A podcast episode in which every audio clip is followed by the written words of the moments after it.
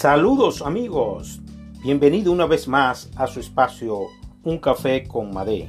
Sí, yo soy Darío Madé y te invito a que escuchen en los próximos minutos este programa que te va a encantar.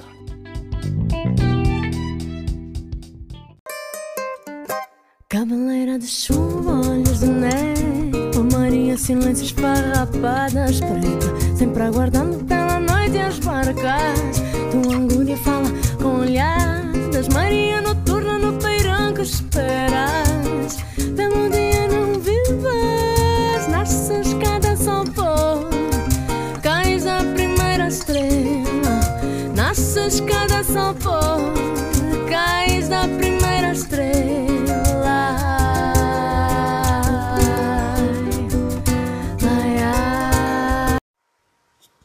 En el programa de hoy vamos a brindar una pequeña taza de café, ¿verdad? Vamos a hablar eh, de un tema social que a mí me llama mucho la, atención, lo que le llaman bullying. ¿Qué es el bullying?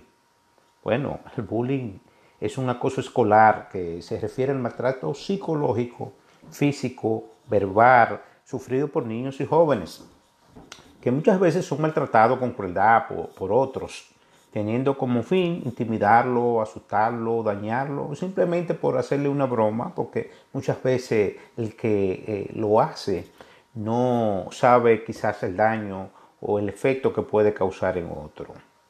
Eh, la víctima del bullying, en la mayoría de los casos, es excluida de la sociedad debido a un constante abuso verbal, físico, mental que recibe el mismo. Se puede dar tanto en el ámbito escolar como a través de las redes sociales y este es conocido como ciberbullying. Y más adelante nosotros vamos aquí a compartir una historia que realmente me, eh, me impactó y no sabía que esto podía llegar a, a tanta profundidad, con tanto ahínco, con tanto efecto eh, en un ser humano. Eh, pero bueno, podemos decir desde cuándo empieza esto del bullying. El primero en estudiar el tema del acoso escolar fue el psicólogo noruego Dan Olgust en 1973, pero es a partir de 1982 donde volcó sus estudios en un trágico hecho sucedido el mismo año, en el cual tres jóvenes se suicidaron a causa del acoso que sufrían en sus uh, respectivas escuelas. Pero en ese entonces el tema estaba siendo tratado en varios, en varios países, en varios lugares como Inglaterra y otros uh, países nórdicos. En el Reino Unido existen tribunales escolares para el tratado y solución de, de estos temas. En muchos países como Europa existen varios programas de prevención contra el bullying, como también los hay en Estados Unidos y sobre todo a partir de 1997, cuando el acoso escolar empezó ya a, presentarse muy frecuentemente. Esto me llama, vuelvo y repito, la atención, porque en nuestro caso, mi generación, yo recuerdo que en la escuela, eh, en el barrio, no nos llamaban ni siquiera por nuestro nombre, nos ponían sobrenombres, apodos, en forma de burla. Eh, nos decían si teníamos las orejas un poco prolongadas, la nariz, nos decían orejón, narizón, cabezón. Nunca nos llamaban por nuestros nombres. O nos ponían, si usted tenía, había una joven que tenía el cuello largo, le decían jirafa, o, o, o sea, le ponían un sobrenombre de un animal. Y yo no veo que ninguno de nuestra generación o, o gran parte de nuestra generación eh, fuimos afectados de una forma tal que nos llevaría al suicidio, esa cosa, bueno, en nuestro entorno, básicamente en países caribeños, países tropicales y, y donde en aquella época eh, los jóvenes, pues, su, los niños, ¿verdad? Salíamos al, patio, ya sea de la escuela o ya sea en, nuestros, eh, en nuestro entorno, a jugar y éramos más creativos. Hoy los ambientes son un poquito más, eh, la, generación de hoy está ahora en juegos uh, cibernéticos, en juegos eh, electrónicos, donde son un poco más, uh, ¿cómo se dice? Son menos sociables, comparten menos con los demás. Antes éramos más, más creativos, más creativos. Y yo no sé, realmente las cosas van cambiando y hemos visto entonces como muchos ah, eh, psicólogos, este, eh, profesionales de la conducta, eh, ya han tratado esto como un problema, un problema social. Entonces, a mí me llamó la atención una joven llamada Débora, brasileña, que ella, según cuenta aquí la historia, fue a partir de un meme. Eh, ella dice, me convertí en meme y mi vida se, volvió una pesadilla. Un meme es algo así como un bullying, pero eh, en términos gráficos, eh, que ahora de esto que se usa mucho, bromas, tanto en las redes, ¿no? Ella dice, Débora se sentía linda aquella noche y fue en el comienzo del 2012. Estaba en una fiesta familiar cuando se puso unas gafas oscuras y se tomó una selfie con su celular. Ella, que en ese momento tenía 15 años, compartió la foto en su perfil de Facebook. Pero el registro de imágenes en ese momento de alegría se convirtió en uno de sus mayores traumas de su vida. ¿Cómo me sentía convertirme en un meme? Bueno, decía ella, ¿no? Al principio, poco después de publicar la foto, lo primero que se ganó fueron unos likes, unos me gusta, pero unos días después Débora notó que algunos desconocidos estaban compartiendo la imagen. No tardó en darse cuenta que tristemente su foto se estaba convirtiendo en un meme. Imágenes que son utilizadas para hacer burlas y bromas y que se comparten en internet debido a su apariencia en tono de burla a Débora, comenzaron a llamarla la diva de Oakley, una marca de gafas tesoro. Mientras la foto generaba muchas risas entre quienes la compartían, Débora lloraba en su cuarto en un barrio de Sao Paulo, Brasil. Tanto la afectó que, tuvo que se tuvo que recluir en su casa para evitar que la reconocieran en otras partes. Me sentía fea, humillada, menos que otras niñas de mi edad. Así dijo Débora, que ahora tiene 22 años. Los comentarios sobre los, comentarios sobre los memes con mi foto hablaban mucho de mi apariencia y eso me molestaba, añadió. En ese tiempo abandonó la escuela, dejó de salir y pensó en el suicidio. No tenía fuerza para nada, lloraba, lloraba, me culpaba por, haber compartido esta foto. Hace unas semanas, unos siete años después, Débora vio cómo volvía a utilizar su foto para un meme en, en, redes sociales. ¿Por qué algunos adolescentes se maltratan a sí mismos en las redes sociales? Bueno, la foto la había dejado de utilizar, pero hace poco la volvieron a compartir en Facebook y en Instagram, señaló Débora. Ahora, con un hijo de tres años, ella trabajaba como dependiente de una farmacia en Sao Paulo y está buscando la forma en que esta nueva oleada de memes no, afecte, no la afecte como antes. Decidió, por ejemplo, no esconderse como lo había hecho en años atrás. En su perfil de Facebook escribió que iba a demandar a las páginas que utilizaban su foto. Me di cuenta de que yo no era el problema. No voy a aceptar que vuelvan a hacer todo esto que hicieron conmigo hace siete años, señaló. En los memes, Débora es calificada como una mujer, un ejemplo de mujer fea. La selfie.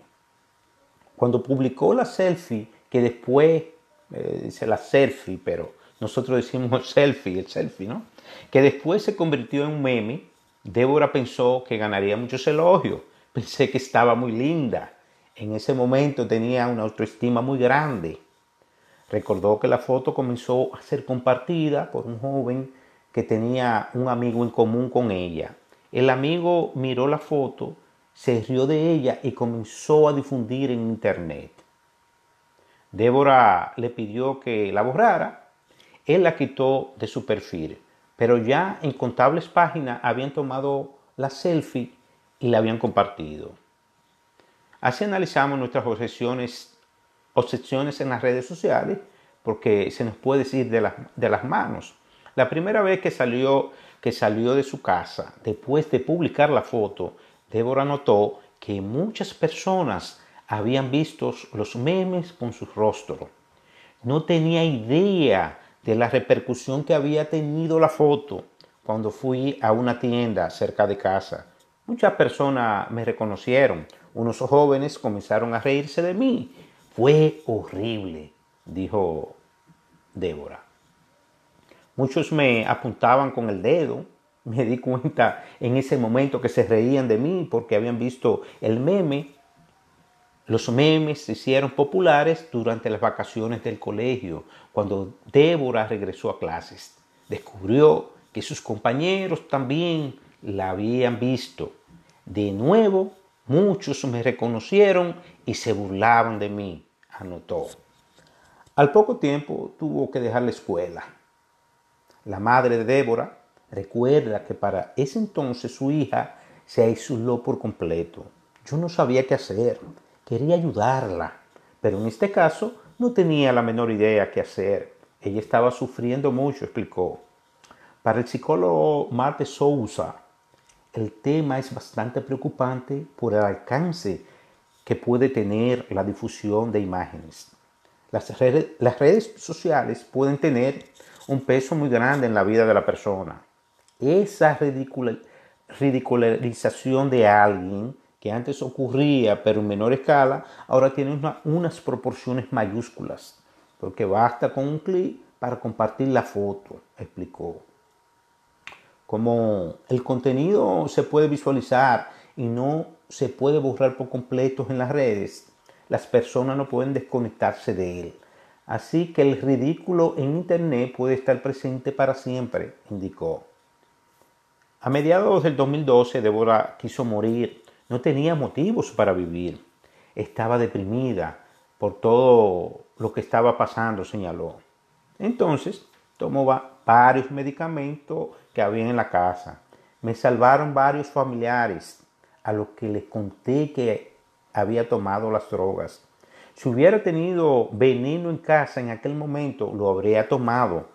Solo quería liberarme de todo eso que estaba viviendo, describió nuestra protagonista Débora. Por suerte, las medicinas que había tomado no representaron peligro para, para su vida.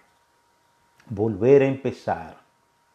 Hacia mediados de 2014, el ciberbullying o, el, hostigamiento por los medios de Internet contra Débora terminó. Poco a poco el meme fue perdiendo gracia para las personas y dejaron de compartirlo. Entonces fue cuando comencé a vivir mi vida de manera normal. La joven pudo volver a mirarse en un espejo con más tranquilidad. Mi autoestima fue mejorando. A pesar del retraso, pudo terminar los estudios secundarios. Fue importante para mí, porque fue como volver a empezar a vivir. En el 2015 comenzó a salir con un joven y al año siguiente se dio cuenta de que estaba embarazada. Ella y el padre de su bebé no están juntos, ahora, pero, pero para ella fue importante para que volviera a creer en mí, dijo ella. El regreso de los memes. A principios de julio, Débora se sorprendió al ver que el meme con su imagen había reaparecido y estaba siendo compartido nuevamente. En publicaciones de distintas páginas de Facebook se volvían a burlar de lo mismo, su físico. Ella comenzó a enviar mensajes a los dueños de las páginas para que dejaran de compartir la foto. Un muchacho me dijo que pensaba que yo estaba muerta y que nadie se molestaría, señaló. Otra cosa que le llamó la atención fue el racismo. Desde que, desde que comenzaron a compartir mi imagen, leí muchos comentarios muy racistas contra mí cuando ocurrió todo en el 2012. No entendía mucho, pero ahora sí, agregó. Y remató, yo tengo mucho orgullo de del color de mi piel. En los memes puede ver el, racismo porque siempre ponen a las chicas blancas como lindas mientras que yo soy la fea. Podría poner una mujer negra como guapa, pero no lo hacen. Por todo lo que he pasado y todavía estoy pasando, me doy cuenta que es fundamental luchar contra el racismo, proclamó Débora. El principal paso que Débora quiere tomar para evitar la exposición de su imagen en las redes sociales es demandar a los propietarios de perfiles y páginas que comparten estos memes. Tomaré medidas adecuadas si las personas no quieren borrar la foto. Nadie tiene derecho a exponerse, a exponerme de esa manera. En un comunicado, Facebook informó la intimidación y el acoso que violan los estándares de la comunidad de esa red social. El texto fue enviado eh, las compañías solicitan a las personas que informen sobre el contenido que creen que no debería estar en esta plataforma. Así también lo hicieron otras eh, redes eh, sociales como Instagram también, donde usted puede denunciar cualquier foto que esté fuera, fuera de lo normal.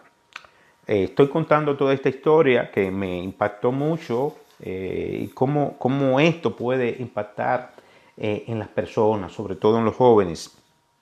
Así que vamos hacer una breve pausa y regresamos de nuevo con el análisis de lo que todo este tema, de lo que es el bullying, de lo que es, eh, mucha gente se siente ¿verdad? muy intimidada y regresamos en breves.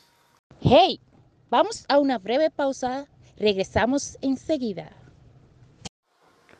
Regresamos de nuevo a su espacio Un Café con Madé, escuchando la historia de esta joven brasileña, Débora, que fue objeto de bullying y ya ustedes pueden ver, pudieron escuchar eh, todo lo difícil que fue para ella superar eh, todo esto de la autoestima y que fue intentó incluso suicidarse en su momento. Eh, el bullying o el, el acoso escolar, ya en este caso no solo traspasa lo que es lo escolar, sino que eso puede tener una repercusión para toda la vida. Hemos visto casos, escuchado historias, hemos leído los libros de la historia, como algunos personajes, eh, por ejemplo, como este Tomás Alba Edison, que cuando niño la profesora decía que era un niño un tanto retardado, se lo llevó a la madre, a sus padres, y le dijo, mira, este muchacho no sirve, prácticamente en esas palabras se lo dijo, no sirve para nada. Es una persona que no realmente tiene muchísimo déficit de, aprendizaje, de atención. Ahora se llama déficit de atención. Antes, en nuestras épocas, era de otra manera que, que nos trataban. Pero bueno, ¿qué pasó con Thomas Alva Edison? aún su profesora haberlo declarado que era un inútil, que no, que era una persona retardada. 20, 30, 40 años después, el Congreso de los Estados Unidos lo declara como el personaje del siglo. Óigase bien, el personaje del siglo. De manera que hay personas como en la sociedad, eh, entes sociales como son los profesores, eh, que nos pueden marcar eh, en la vida. Nos pueden marcar desde muy temprana edad de lo que podemos ser, de lo que podemos, cómo podemos desarrollar nuestro potencial. Así como también nos pueden afectar negativamente, también nos pueden conducir y, realmente inspirar de manera positiva eh, para desarrollar todo nuestro potencial. Un profesor, un maestro, unos padres, la familia, el entorno, pero también eh, su pastor, su, eh, el padre de la iglesia, el sacerdote, todo eso tiene una influencia social increíble, increíble. De manera que debemos de ser cuidadosos cuando nos referimos sobre todo a jóvenes y adolescentes, incluso hasta personas adultas. Muchas veces usamos broma y no sabemos lo, cómo los demás pueden eh, percibir lo que le estamos diciendo, lo que le estamos diciendo. Entonces siempre es muy bueno que nosotros alimentemos nuestra actitud positiva, proactiva, de que podemos siempre eh, dar lo mejor de sí. como seres humanos, siempre estamos creados para siempre mejorar, para, hacer, para, para, para desarrollar, vuelvo y repito, nuestro potencial. Vemos en la sociedad, y eso lo vemos mucho en los medios de comunicación, que siempre se resalta lo negativo, que siempre se resalta eh, las imposibilidades, que siempre se resaltan nuestros errores. Por ejemplo, hemos visto en páginas titulares cuando una madre desaprensiva maltrata a un hijo y llega incluso hasta golpearlo de manera grave y sale en primera página.